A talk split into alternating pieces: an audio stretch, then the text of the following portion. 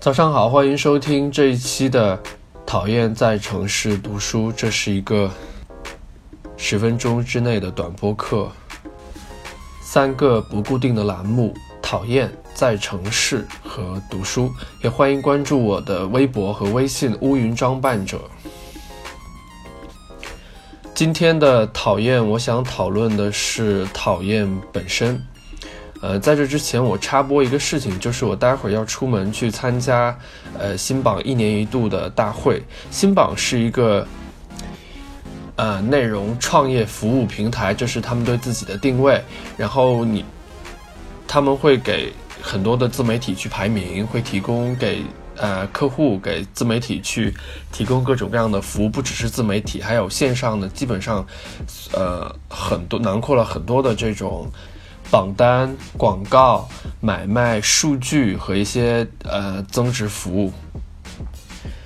然后我为什么说到讨厌的时候要说到这个活动呢？我第一次去参加新榜的大会的时候，那个时候啊，应该是在北京的很靠呃靠西边，我忘了是在哪个酒店了。当时的一个活动上面就有。罗罗振宇，罗振宇，他当时逻辑思维刚刚拿到这个很多的投资，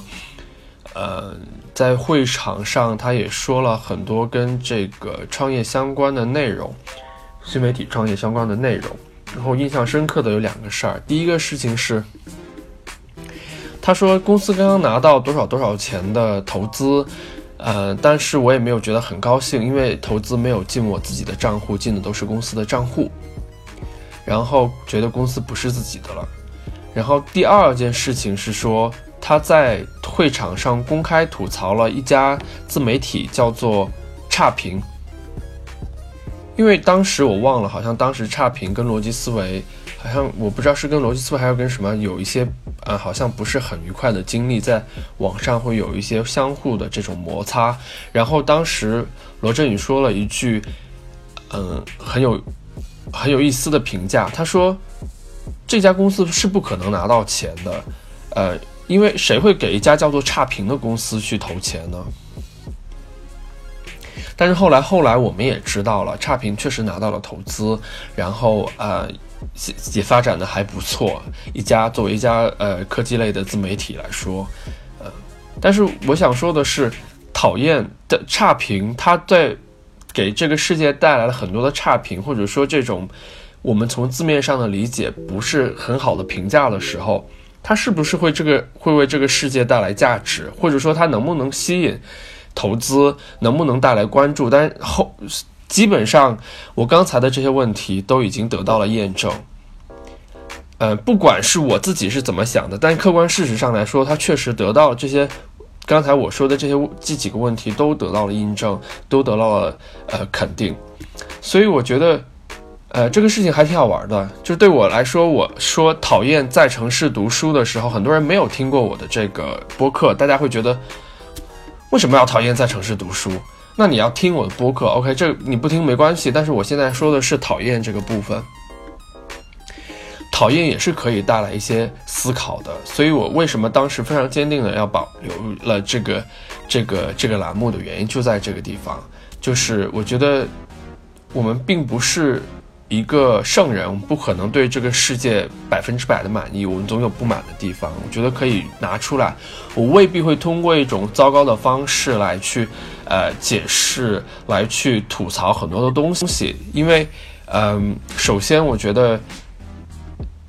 讨厌是也是一种非常正常的人物人类的一种情感，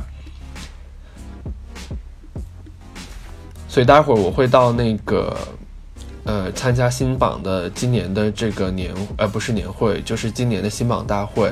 然后我会看看今年呃新媒体包括内容创业这一块会有什么样的趋势，看看大家是怎么说的，希望有。有收获，因为知道就是对我自己来说，我其实是非常难难以被公众人物的演讲和和一些呃数据类的东西打动，